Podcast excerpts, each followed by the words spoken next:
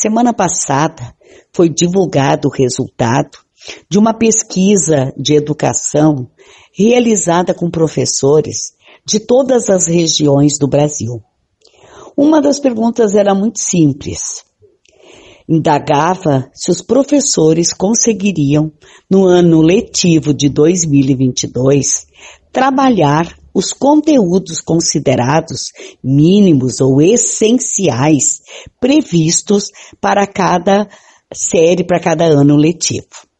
90% dos professores afirmaram que não conseguiriam trabalhar estes conteúdos mínimos estabelecidos. Se juntarmos isto a toda defasagem que inevitavelmente aconteceu em função da pandemia nos anos de 2020 e 2021, já nos mostra o grave problema que nós temos e teremos pela frente.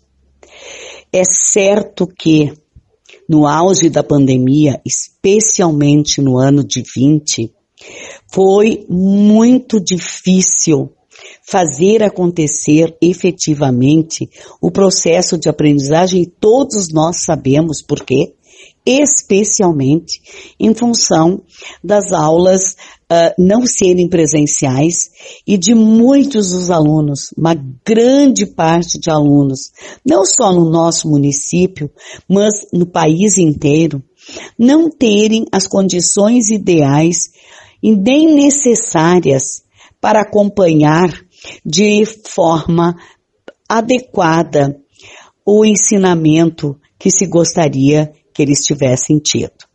Não houve as ferramentas para muitos alunos, acesso à tecnologia, muitas dificuldades. O, a aula presencial é fundamental para uma grande parte de alunos, especialmente crianças, mas também adolescentes, de fazerem interação e fazerem a construção da sua aprendizagem. Este ano, já no ano passado, retornaram às aulas presenciais, mas com grandes lacunas. Ficou muito, muito, muito a ser revisto, a ser trabalhado, retomado. E com isso, certamente, conteúdos específicos que deveriam ser trabalhados já em 2021 também ficaram para trás, porque era fundamental fazer resgates, retomadas daquilo que havia ficado.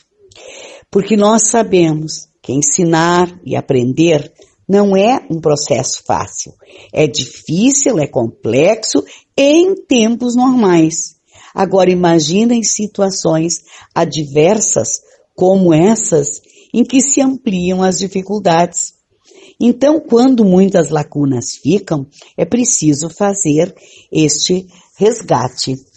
E com esse resgate todo, é fundamental que exista uma parceria muito forte entre escola e família. É preciso um esforço conjunto mais do que nunca a escola precisa renovar, buscar novas estratégias, rever o planejamento, desenvolver projetos, fazer constantemente o diagnóstico da aprendizagem. Mas a família precisa fazer a sua parte, com muita paciência, com muita persistência.